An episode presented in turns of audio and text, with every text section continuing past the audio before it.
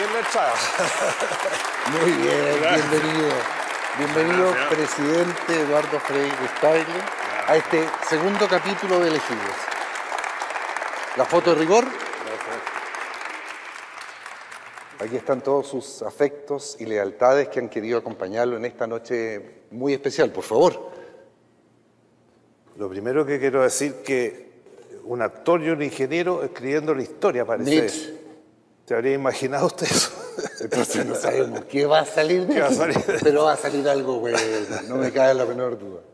Por eso lo quiero invitar e invitar a todos a iniciar este viaje en el tiempo, en estos 50 años contados en primera persona, viendo parte de su historia. Mi padre era un hombre de mucha familia. Mi padre iba a almorzar casi todos los días a su casa. Y eso fue nuestro hogar con mi madre, una mujer fantástica, que nos marcó. Ella nos marcó. Yo creo que esa vida familiar a mí me marcó para siempre. Hace 50 años yo tenía casi 31.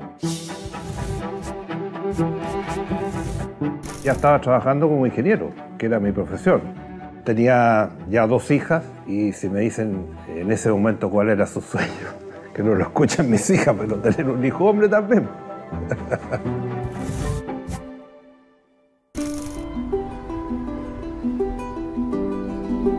Una época difícil de este país. Nosotros como pareja pensábamos formar una familia, construir una familia como haya sido nuestra vida familiar en cada una de nuestras familias. Yo con mis padres, ella con sus padres.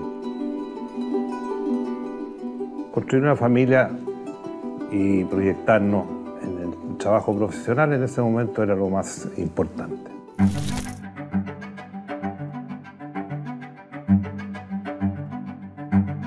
No es fácil llamarse Eduardo Frei. No es fácil cargar con la historia de un padre presidente. Pero también es innegable la premisa de que cada quien escribe su propia historia.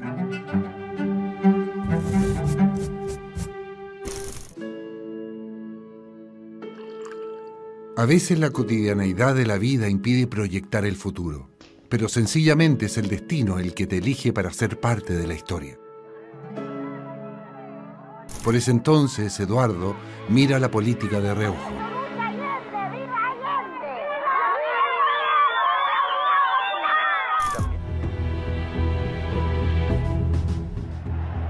Es pleno gobierno de Salvador Allende. La presión social y política se siente. En ese entonces todos anticipan un final abrupto. Era, era una época muy compleja, muy polarizada, una época casi tóxica hacia el final. Primero, la crisis política. ¿Por qué la crisis política? Porque una parte importante del gobierno de la Unidad Popular y los partidos que formaban esa coalición querían la revolución, querían la dictadura del proletariado. En esa época había una crisis económica brutal. A fines del año 72 la inflación estaba sobre el 200%. Ya casi en el 73 algunos hablan de cifras del 400%. Y ellos que dicen que la inflación llegó hasta el 600%. Entonces la situación económica era desastrosa.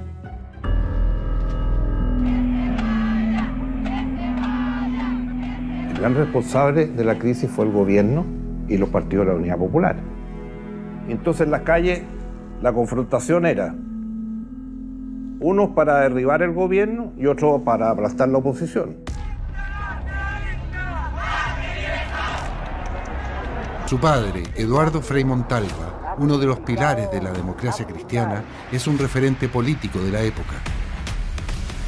Es el último gobernante antes de Allende y pocos meses previos al golpe asume la presidencia del Senado en medio de fuertes tensiones.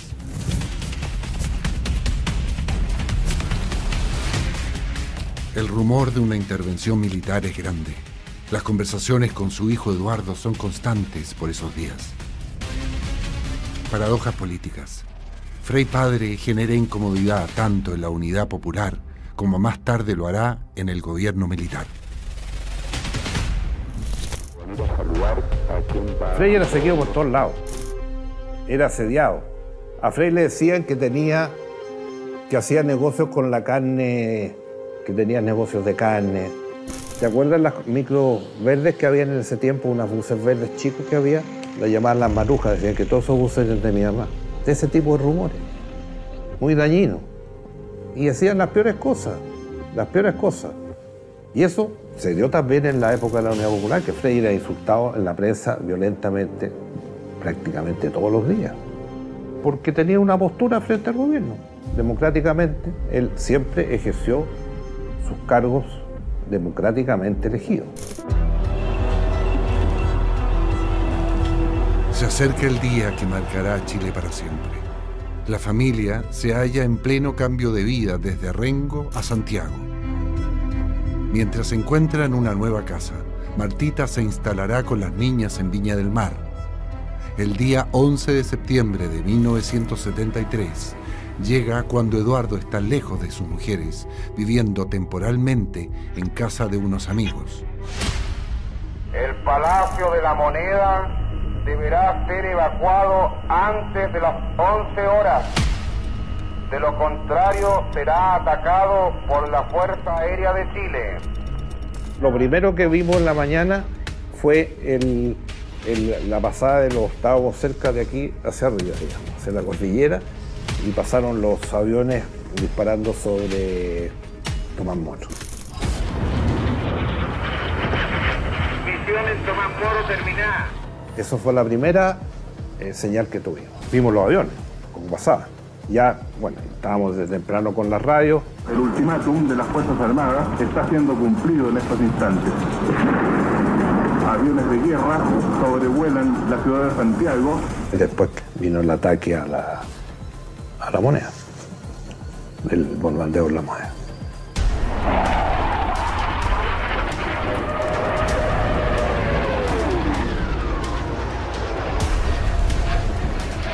Nuevamente los Fokker Hunters lanzando sus cohetes hacia el Palacio Presidencial. el, el relato vivo, el acontecimiento vivo en que cruza el cielo los aviones, las balas. Es increíble que tenemos en estos instantes. Nosotros estamos Precisamente en este instante el fuego se intensifica. Nuevamente los Fokker Hunters. Se escucha sonido de avión, Y ahí la sensación que tuvimos en esos momentos era muy desolador. ¿Qué va a pasar? ¿Cuánto va a durar esto? ¿Qué viene para Chile? En un ambiente tan tóxico como habíamos dicho. Y así fue.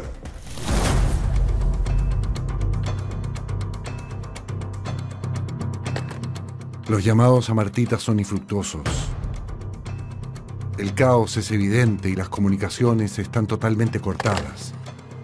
Santiago y regiones son copados por la fuerza militar. Después en la tarde ya, cuando ya se supo ya que el resultado, después del bombardeo, el ataque a la moneda, y ahí estábamos eh, más preocupados que nunca, porque ¿qué viene ahora? ¿Qué viene ahora? ¿Qué va a pasar? ¿Cuál va a ser el resultado de esto? Una sensación de, de, de soledad,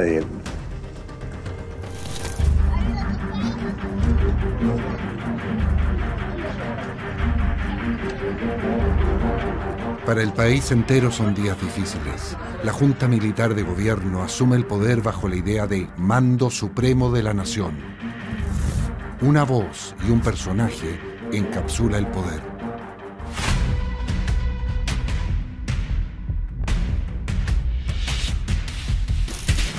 Cuatro oportunidades se le pidió que se rindiera garantizándole la vida, garantizándole la vida y enseguida que se le llevaría al país donde él quisiera con su familia.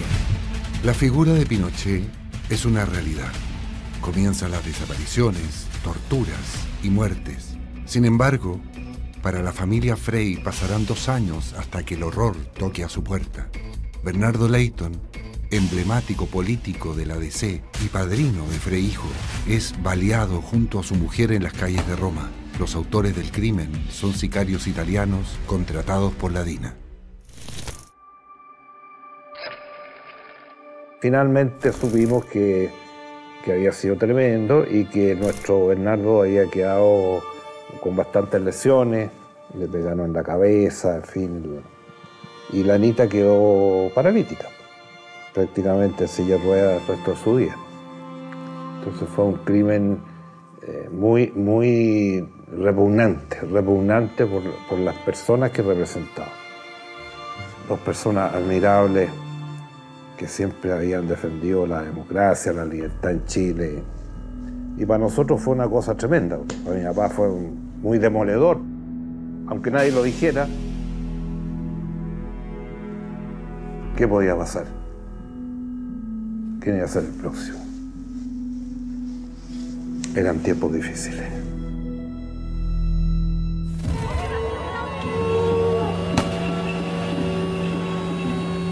La familia Frey se torna una opositora a la dictadura. Eduardo en esa época no es un actor político, pero sí observa el despliegue de su padre. También es testigo del fraude electoral de la Consulta Nacional del 78 para apoyar al régimen y de las irregularidades del plebiscito del 80 para aprobar una nueva constitución.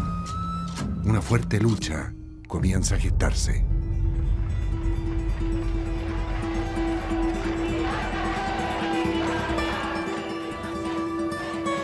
Posible pensar una elección, fue un, espectáculo internacional que dimos. Imagínate tú, sin registros electorales, con las autoridades, te cortaban el carné, porque no había, no había registro de nada. Y todo lo manejaban ellos. Entonces, en ese cuadro eh, se da el, discurso del Caupolicán. En agosto de 1980, el Teatro Caupolicán es el ardiente escenario del único mitin político autorizado por la dictadura. Un hecho inaudito en el contexto de una campaña electoral donde la voz de la oposición ha estado prohibida. Frei Montalva es el principal orador de la noche. La esperanza de Chile no tiene el nombre de una persona. La esperanza de Chile es el pueblo de Chile. Líder indiscutido, tiene la estampa y el peso suficiente para atreverse a llamar públicamente a votar no a la Constitución de 1980. Un texto redactado por el propio régimen y que le asegura el mando de la nación a Augusto Pinochet por al menos ocho años más.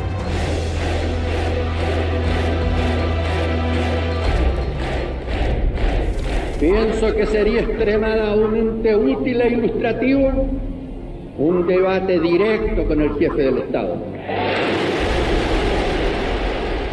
Y el discurso de mi padre que fue eh, relatar lo que estaba pasando en Chile, eh, dar a conocer públicamente eh, la, la cantidad de personas fallecidas, detenidos desaparecidos, etc. Han pasado siete años durante los cuales se ha pretendido erradicar toda oposición y toda amenaza al orden, entre comillas. En un momento dado, una de las excusas que daban, bueno, no podemos volver al pasado, porque el rey dice que vamos a volver al pasado, vamos a, vamos a res- resucitar a los muertos que fueron asesinados, vamos a, a resucitar a los detenidos desaparecidos. ¡Qué ficción tan absurda!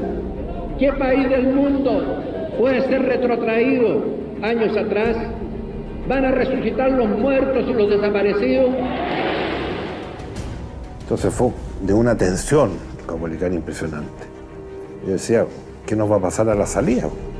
Tengamos valor, fe, esperanza en Chile.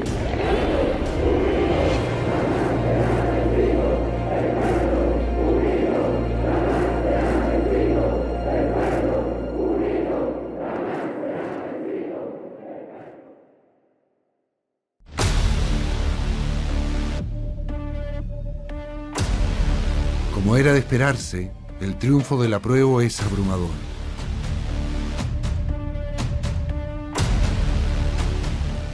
Y ya es evidente en qué lado de la vereda están los Frey.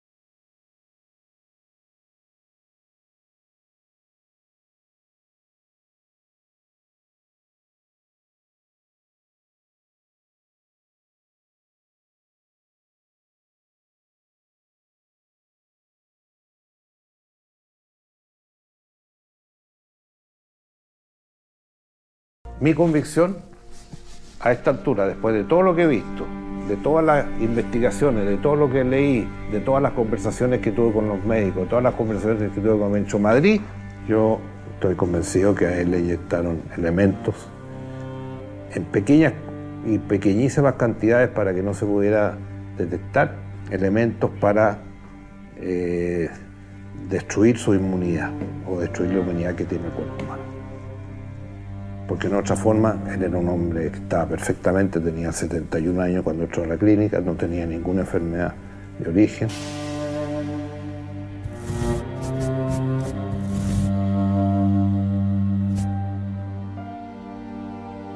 Hemos caminado largo en Es el fin de semana del velorio de Frei Montalva. Miles de personas en la Plaza de Armas quieren entrar a darle el último adiós al expresidente. Pero dentro de la catedral se desarrolla una historia que muy pocos conocen. La Junta Militar quiere hacer un funeral de Estado y la familia se resiste. Los problemas comienzan desde que el féretro llega a la catedral y los militares retiran la bandera de la democracia cristiana que lo cubre. Serán los jóvenes del partido quienes encontrarán una ingeniosa salida a la tensa situación. Fueron tales las peleas que sacaron el ataúd desde la catedral a un patio que estaba al lado de la sacristía. Y ahí cosieron la bandera de, la, la flecha roja, la cosieron con la bandera chilena. Bueno, y ahí empujones, patadas, qué sé yo. Finalmente llegaron de nuevo con el féretro adentro de la catedral y el día que fue la primera ceremonia tenían a dos oficiales de los que le rendían guardia adelante para que no se viera la, para que taparan, digamos, la bandera. Pero ahí fue, fue un día fue espantoso, el sábado.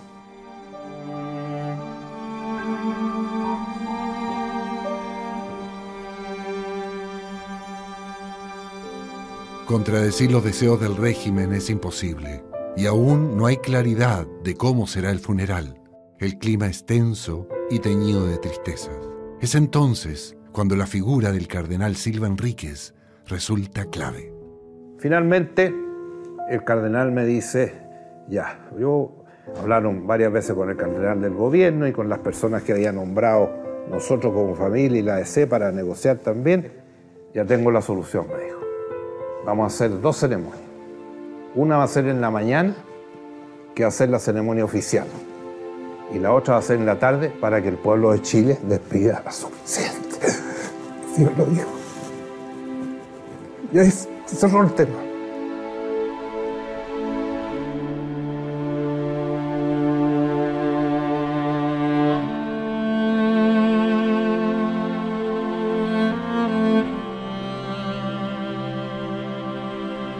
Hubo muchas personas que dijeron que vaya solamente la gente del gobierno, nadie más. Que no vaya ni uno al partido ni nada, todo afuera. Y yo tomé la decisión de ir. Yo dije, voy a ir, me corresponde. No puedo dejarlo solo en esta situación. Porque querían que no hubiera nadie. Yo dije, por ningún motivo yo voy a estar. Y al lado derecho había un poco de gente que eran funcionarios de gobierno. Se entraron puros funcionarios. Y al lado izquierdo, que era teóricamente para la familia y la familia nuestra y la familia de mujer cristiana, sus amigos. En el otro lado no había nadie. y en la primera fila estaba yo con mi compadre. Me acompañó un, compadre mío que se murió ya. Cuando empiezan a llegar los, los cuatro miembros de la Junta, la gritería y los, los insultos eran espantosos, las piedras. Y entraron a la iglesia y pasaron donde estaba yo, ni un pésame, ni una mano, ni una cara, nada. El único que se acercó cuando terminó la ceremonia fue Sergio Fernández, que era ministro del Interior, para darme las, las condolencias de parte del gobierno.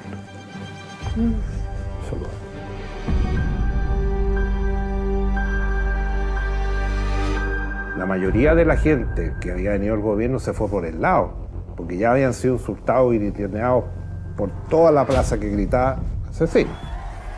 Entonces empezaron a salir por el lado. ¿no? Y cuando se abren las puertas, salgo yo con mi compadre y ahí la plaza se derrumbó. Uf, gritaría, pero minutos de minutos que yo estuve en la plaza, mirando a la gente. Y en la tarde vino la otra ceremonia. Más gente todavía. Y ahí el cardenal hace su discurso impresionante, espectacular. Ha muerto uno de nuestros jefes, un hombre que señaló rumbo, que expresó los grandes anhelos de nuestro pueblo, que dirigió los destinos de la patria como presidente de la República.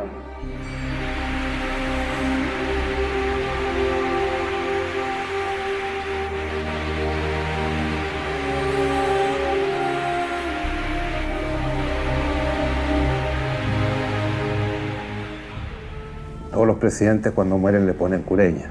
No le pusieron cureña al presidente Frey. Le pusieron un jeep. Así tuvimos que irnos caminando y no hubo un milímetro cuadrado desde la puerta de la catedral hasta la tumba de mi que no había gente. Millones de personas, miles, cientos de miles, por todos lados. Nos demoramos, no sé, una hora, dos horas caminando. Yo dije, esta cuestión cambió la historia. Eduardo Frei, hijo de un líder, lleva sobre sus hombros el peso de la herencia política. El destino empieza a fraguar una nueva misión en su vida. Después de, de todo el proceso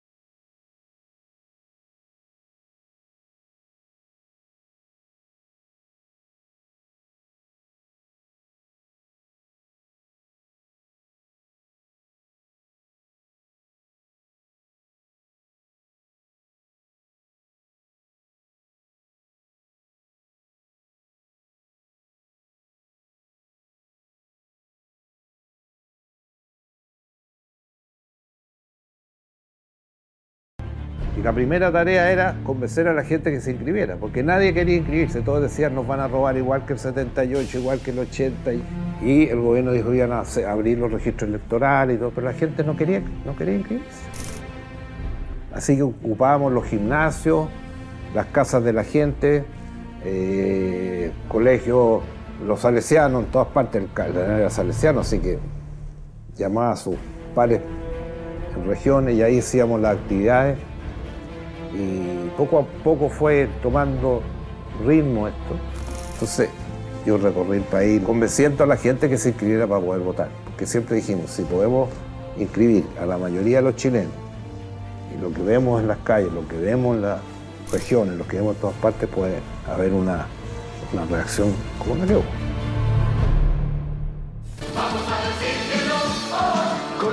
La última batalla es la campaña del no al plebiscito de 1988, que busca perpetuar en el poder a Pinochet por ocho años más. La misión es convencer a la gente y provocar el cambio, con la certeza de que Chile debe reescribir su historia con tinta propia.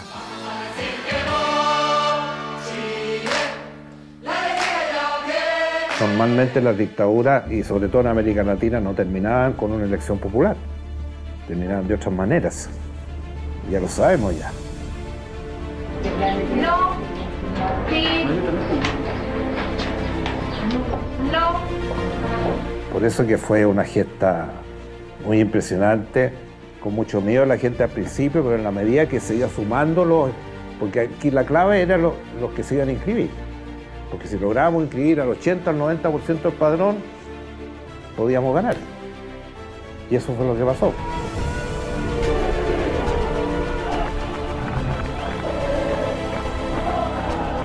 El triunfo del no fue muy espectacular y fue, tuvo repercusiones en todo el mundo.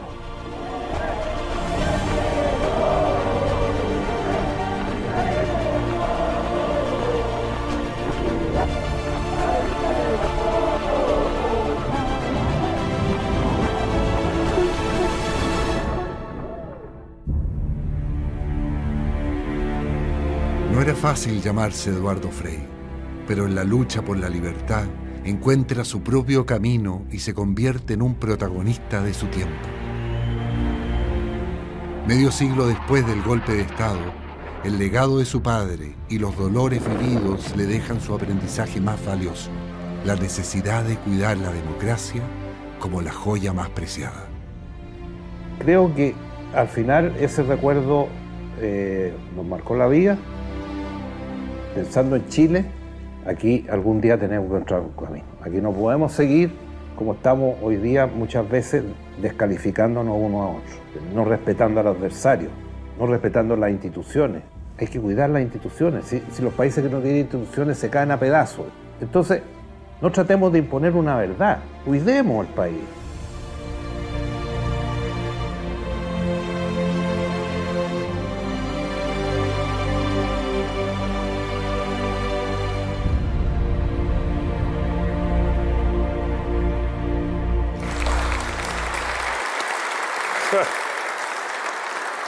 Qué golpe, ¿eh?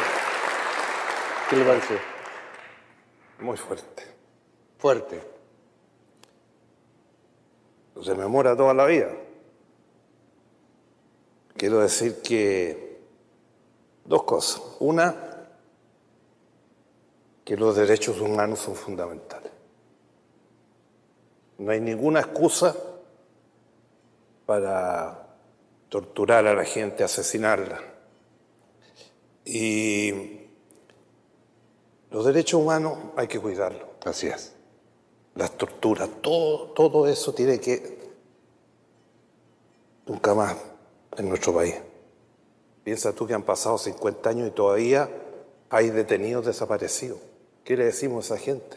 ¿Qué siente esa gente que tiene un familiar que no, nunca más lo vio? Así es. Nunca no hablo. A lo mejor encuentro unos huesos por ahí. Terrible. Y usted trabajó por eso como presidente. Y segundo, con mucha emoción. Me arrepiento de una cosa. No haber tenido la fuerza, no haber tenido la convicción de decirle y convencer a mi padre que se fuera a operar afuera, que no se operara aquí. Y mi hija me recordaba que un día, poco antes que se fuera a la clínica, estábamos en el escritorio de mi papá y yo le insistía de todo lo que estaba pasando, cómo se iba a internar en la clínica, etcétera, y operarse. ¿Por qué no se iba a operar afuera? Fue un error. Hay que pensar que también en este día tenemos el, el honor y el homenaje de pensar que él estuvo aquí, Aquí. jurando como presidente. Y aquí estamos rememorando, usted lleno de emoción, porque sin duda la familia Frey ha pasado situaciones complejas, dolorosas, difíciles, pero sin duda también han sido protagonistas por encontrar un país y por llegar y lograr la democracia. Quiero mostrarle una foto porque también hay otro personaje muy importante en su vida, que es su madre. Ahí, no sé Espectacular. si el- Esta foto es, tiene mucho significado, entiendo yo. Sí, porque hay tres presidentes de Chile, padre e hijo. Pero solamente una mujer estuvo viva para ver a los dos en la presidencia. Y ahí estaba el día que yo asumí, en el mismo balcón en que han estado en la moneda todos los presidentes de Chile. Y ella se murió después del 2000, yo había terminado la presidencia. Y muchas veces, ya en los últimos años, me hablaba como si estuviera hablando con mi papá. Era muy especial mi madre, era una mujer fantástica. Bueno, mi vida está marcada por eso, por dos padres fantásticos. Porque eh, siempre que me preguntan su padre, yo hablo mucho cuando hablo de, de mi padre, hablo de Frei Montalva como presidente, pero también fue mi padre. Yo viví con ellos 40 años, o más de 40. Entonces, ellos me enseñaron lo que es la vida, me enseñaron a caminar, me enseñaron a, a construir, me enseñaron a formar familia, me, me, enseñaron a la política. Aquí hay muchos que estuvieron en la moneda, que yo muchas veces hacía cosas en la moneda y me decían, bueno, ¿y por qué lo hacen? Porque así se hace. se aprendió desde chiquitito. Pero ¿y cómo fue que un ingeniero civil con mención en hidráulica, si no me equivoco, ¿no? En hidráulica. Se convirtió. Yo tengo, después de ver estas imágenes, sin duda, claro, uno siente particularmente, creo que en el funeral de su padre hay un punto de inflexión, después con el cardenal, que sin duda, de alguna fue, forma... Fue muy importante en mi decisión. Él, yo lo conocí en la casa de mi padre, era muy amigo de mi padre, se juntaban a comer, a conversar, siempre quien preparaba el mejor whisky sour, era muy simpático.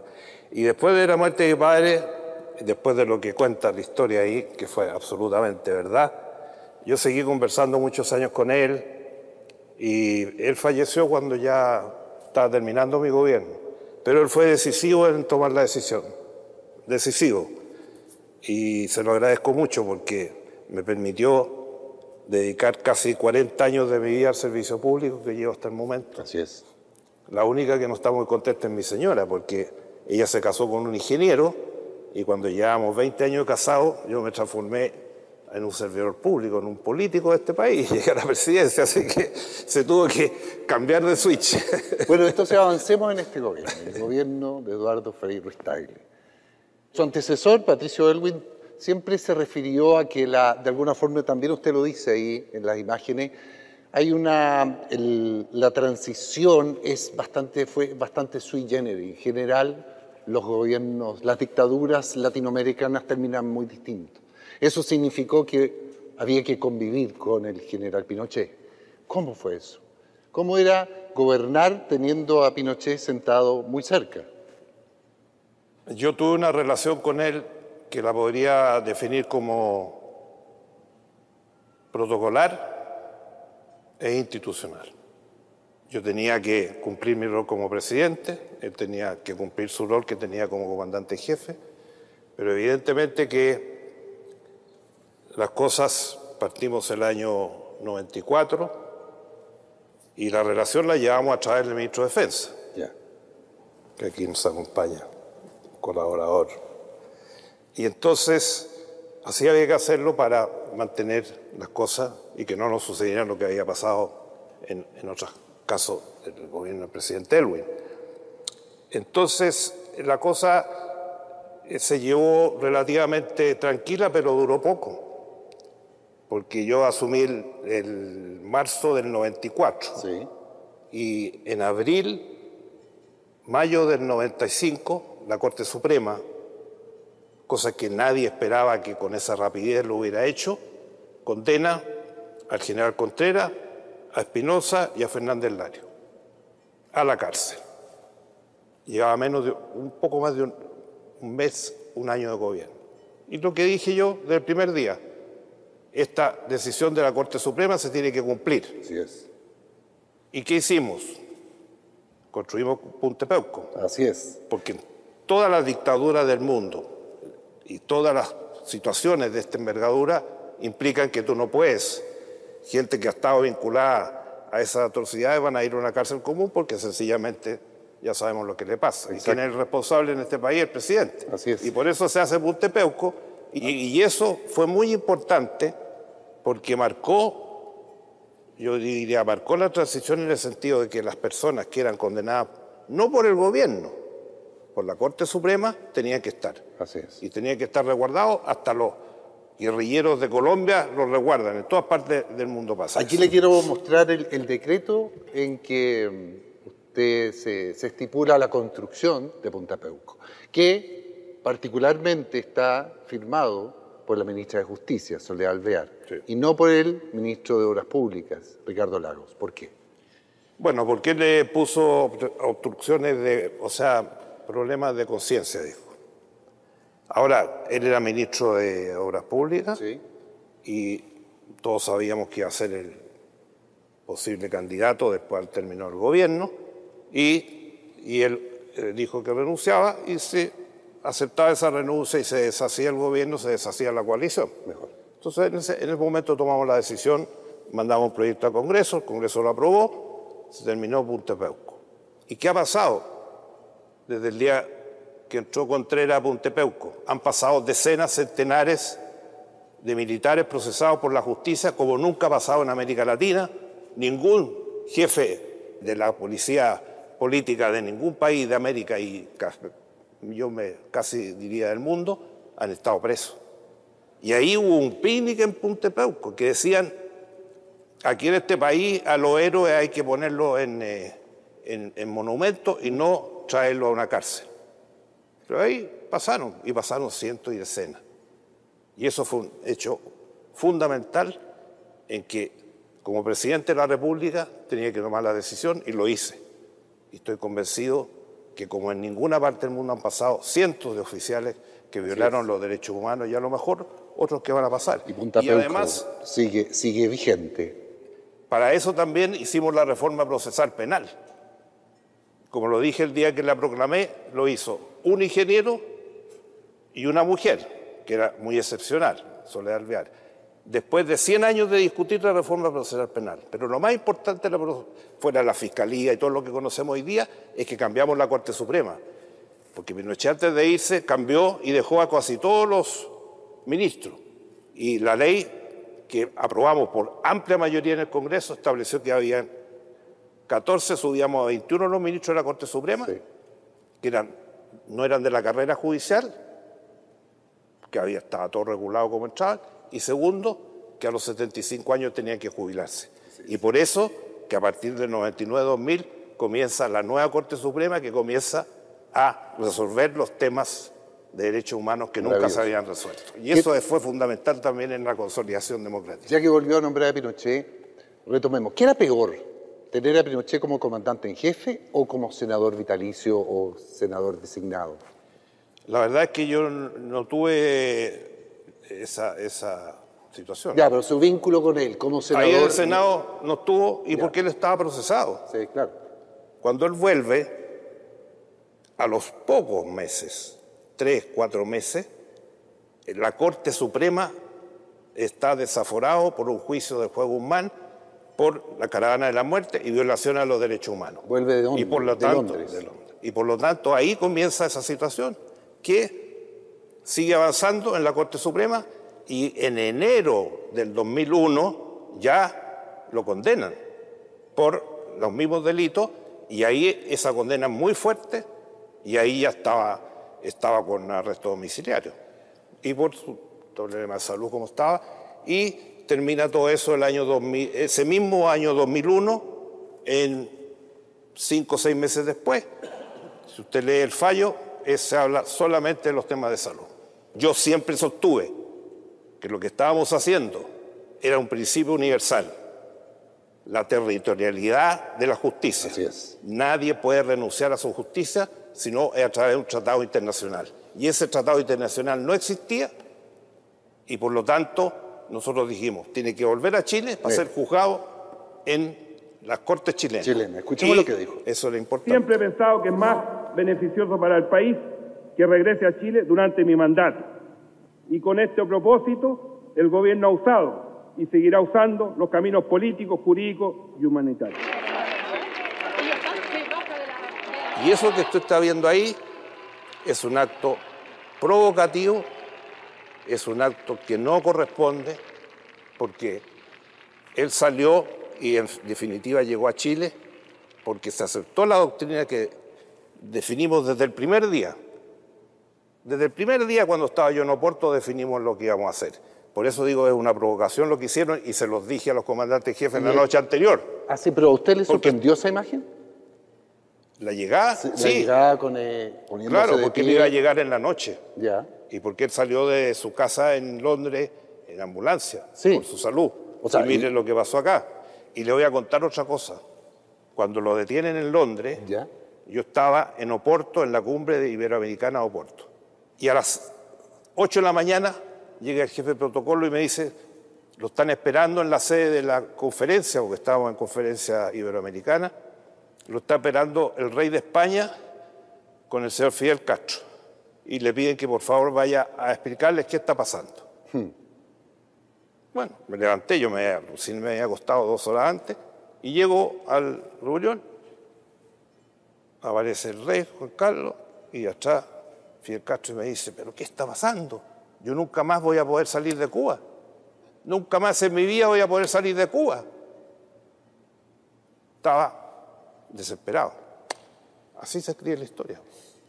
Esta fue una decisión diplomática más bien que justicia. O sea, primero tomó la opción, claro, de que Pinochet debía ser juzgado en Chile, porque la efervescencia que estaba generando, la discusión política que se generó era... Entonces fue, fue una estrategia y fue una decisión muy compleja, muy difícil atreverse a, en rigor, que el, el- el juez Garzón no lo ajusticiara allá en España. Así es. Pero se cumplió lo que nosotros planteamos desde el primer momento y por eso decía que estoy tranquilo por eso y creo que le hizo bien a Chile que la Corte haya tomado las decisiones. La defensa nuestra era por principio y por temas de política nacional y de política internacional, como estaba diciendo, y segundo, porque no había ese tribunal penal que existe hoy día y porque teníamos que seguir gobernando y seguir construyendo el futuro. Y hablando de esa construcción, usted se caracterizó por ir a buscar afuera. Era, fue un poco, su, su marca tiene que ver con ser el, el presidente viajero, el que viajaba, digámoslo. Las Y- fotos, las fotos cuando andaba con las maletas y las camisas esas Y que todo, nos ponían. memes Mira, ahí está ya el semín.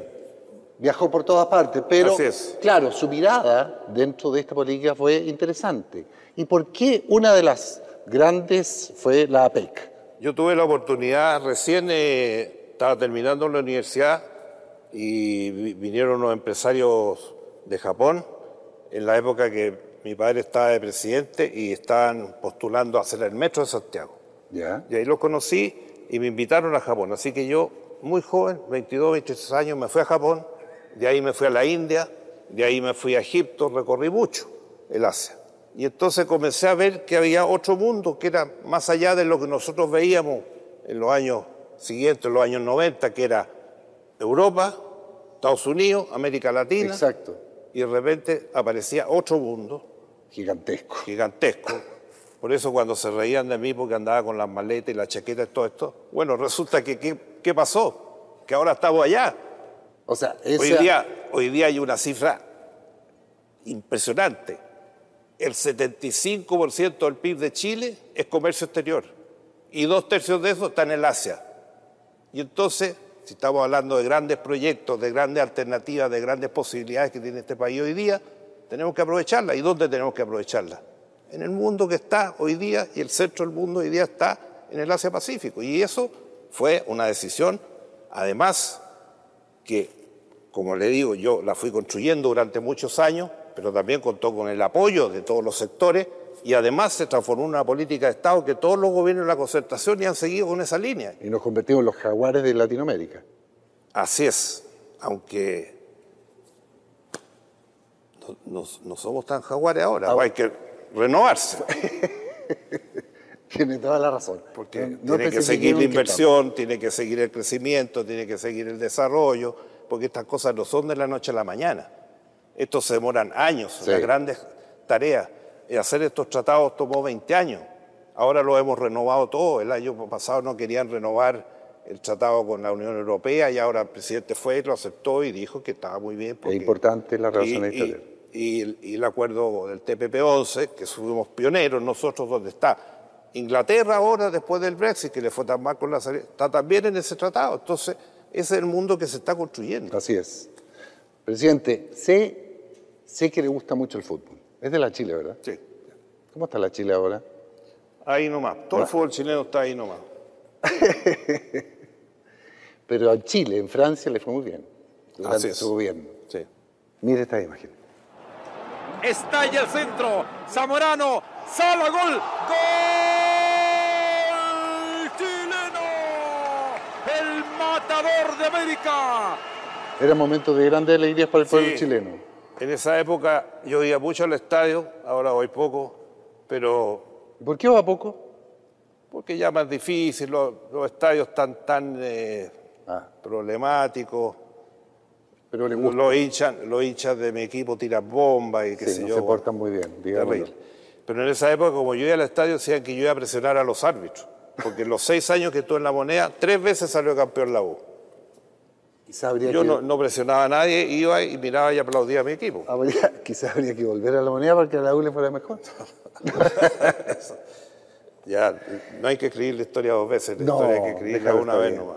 Ahora, esas Yo, alegrías... yo mi parte, mi Ya. parte la, la hice y, la sigo haciendo y sigo trabajando por Así Chile es. en el Asia, en todas partes.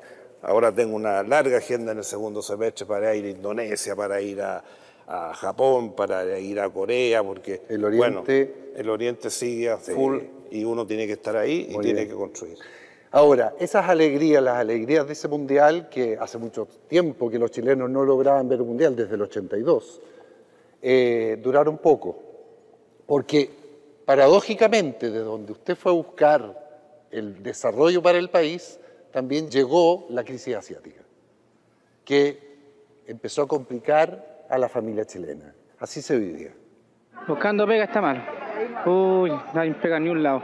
porque no, no, no tienen cómo pagar, muy poca plata, la gente no compra. Justamente quedé tra- sin trabajo los días, los días previos a la fiesta navideña, fiesta de fin de año, y justo fue que se te vienen todos los pensamientos, qué regalo le voy a hacer a mi hija. ¿Cómo se lleva una situación desde la presidencia viviendo el sufrimiento de la familia chilena con, de alguna forma, sentía, se siente de que eran situaciones que no eran fáciles de controlar? Mucha, mucha gente dice que por culpa de que estábamos en el Asia nos tocó esto, nos habría tocado igual. Sí. Esta fue, una- fue igual que las crisis que hemos vivido en tantas oportunidades. ¿Para qué hablar de las crisis de los años 30, pero las últimas que hemos vivido? Pero Chile estaba bien, porque a partir del 90 Chile empezó a crecer a tasas del 6, del 7, del 8%. Durante mi gobierno crecimos prácticamente a tasa del 6%. Bajó la inflación, fuertemente, bajó el desempleo. Pero lo más importante, que Chile pagó su deuda externa. Chile tenía una deuda externa cerca del 40% en el año 90. A fines de esa época la habíamos pagado. Fue mucho más fácil asumir la responsabilidad. Lógicamente se hicieron todas las tareas que había que hacer, porque no podíamos dejar de hacerlas, pero era un fenómeno mundial. Sí. Pero Pero estaba bien parado Chile, gracias a todo el trabajo anterior. todos esos años anteriores, dos cosas le voy a decir. Se manejó bien la economía. Dos, un año y medio tuvimos crecimiento negativo. Pero ya a comienzos del 2000 empezamos a crecer. Y el año 2000, que fue el año completo después de mi gobierno, Chile creció a 5,4%.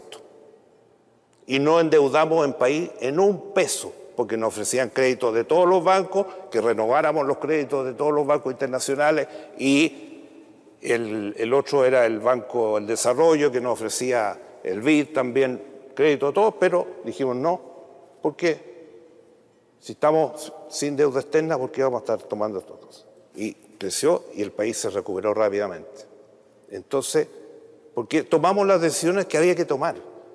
Porque el cargo de presidente, y eso lo aprendí con mi padre, hay que ejercerlo. Uno está sentado ahí para tomar decisiones. Porque uno cuando está en un trabajo, en una empresa, yo soy ingeniero, trabajamos mucha ingeniería, se trabaja en mucho en equipo. En la política igual uno conversaba, pero llega un momento que tú miras para atrás y quién está más atrás para preguntarle o para que tome. No, está uno y tiene que tomarla. Y si tú no tomas decisiones, a veces las decisiones te puedes equivocar, pero lo peor es no tomar decisiones. Eso es, los países lo, pagan muy caro y por eso yo aprendí a que había que tomar las decisiones y había que jugarnos por las cosas que creíamos. Y simultáneamente seguíamos con nuestro programa. Hicimos la reforma educacional, que fue espectacular, la doble jornada. Porque a esa época, imagínense, lo iban en la mañana y en la tarde. No, aquí día entero, en la tarde podían hacer otras cosas. Se, se capacitaron profesores, se construyeron miles de escuelas. Fue tan grande el proyecto que era gran parte del presupuesto usaba en eso. Sin duda, grandes avances para Grande este avance. Chile Y así democrático. como eso, hicimos muchas cosas. Hicimos una cosa que es muy importante y la voy a plantear porque estamos viviendo esto hoy día. Yo a los, en marzo asumí y creé inmediatamente la Comisión de Ética Pública. Y esa comisión estaban todos los poderes del Estado, el gobierno, el Parlamento, la justicia y expertos. Entregó esa comisión en 100 días su trabajo. Propuso 41 medidas, 40 se implementaron. 40 en leyes, acciones administrativas, etc. ¿Y cuál fue la única que el Congreso no aprobó? El financiamiento público de la política. Si hubiéramos tenido financiamiento público de la política a partir del año 2000, no habrían pasado todas estas cosas que pasaron después. Además, hicimos otra cosa. Creamos lo que todas las empresas del mundo modernas tienen, todos los estados modernos, y lo estudiamos en los principales países más modernos de esa época, construimos lo que se llamaba la auditoría interna de gobierno, como hay en todas las empresas y en todas las grandes instituciones. O sea, el gobierno tenía auditores en los ministerios, tenía auditores en los gobiernos regionales, etcétera. Mandamos el proyecto, funcionamos por decreto, pero después mandamos el proyecto, el Congreso no lo vio y los siguientes gobiernos han tenido, dependiendo del presidente, darle más, más importancia a esto o no. Y ahora acabo de escuchar con mucha alegría que Mario Marcel anuncia en su visita a Estados Unidos y Canadá que espera que mandar un proyecto de ley con la auditoría interna del gobierno que se inició en el gobierno del presidente Freddy Ruiz Tagle, lo dijo con todas sus letras. Ojalá que lo haga, estamos dispuestos a ayudar en eso para que se controlen las cosas, no cuando ya han terminado, no cuando ya está el incendio, sino que, porque ahí también controlábamos a las empresas estatales. Y hubo muchas licitaciones que las paramos antes que fueran a la Contraloría. Usted cuando inició su gobierno prometió un país más solidario, un país que mirara, mirara el mundo y un país que más progresista. ¿Siente que cumplió? Eh, sí. Todas las cifras que tuvimos en esos años fueron de progreso, de desarrollo. El coeficiente Gini que medía la desigualdad también bajó. Todos los índices eran positivos. La seguridad, para qué decir, la tranquilidad. Y con estas reformas que hicimos, tantas, en educación, en salud, en el tema de probidad. Mire, el otro día cuando estaba preparando esto decía yo, ¿qué hicimos, por ejemplo, para la familia? Y resulta que me mandaron un detalle, 15 proyectos. ¿Se acuerda que esa época los niños en Chile se llamaban, ¿cómo se llamaban los niños en Chile o cómo le decían?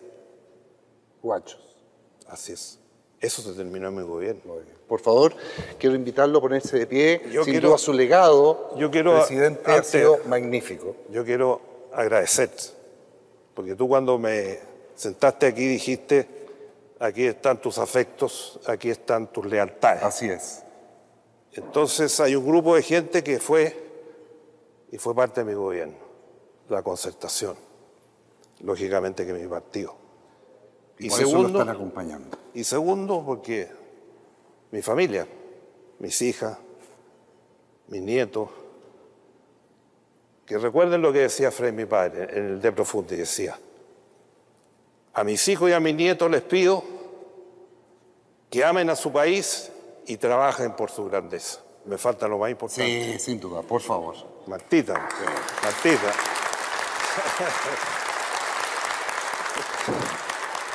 Como te dije, yo le dije a ella que se casaba con un ingeniero y, le cambié el, el libreto. Pero ella ha sido un puntal en mi vida, fundamental. Se ha jugado por todo, ha sido leal, ha sido comprometida, apoyadora. Y además hizo la pega, porque su profesión la llevaba para preocuparse de la familia, de los niños, de las mujeres y de los adultos mayores. Y ella dejó dos grandes legados. El MIM, que es el Museo Interactivo, uno de los más famosos del mundo. Maravilloso. Y segundo, la política para el adulto mayor. Por eso, sin ella, nada de esto habría sido posible. Presidente, lo quiero invitar, pensando que en relación a todo lo que hemos escuchado esta noche, su legado es inmenso, pero pensando en sus nietos, lo quiero invitar a escribir en este libro cuál sería el legado, pero para los 50 años que vienen, sus sueños, sus esperanzas, pensando en el Chile de 50 años más. Gracias. Sueño con un Chile donde podamos y seamos capaces de volver a dialogar y a escucharnos para generar consensos que nos permitan progresar. Con un país capaz de enfrentar los múltiples desafíos que tiene por delante. Que conviva en armonía. Que crezca de manera sustentable y con un profundo respeto al ser humano. Eduardo Frei Ruiz.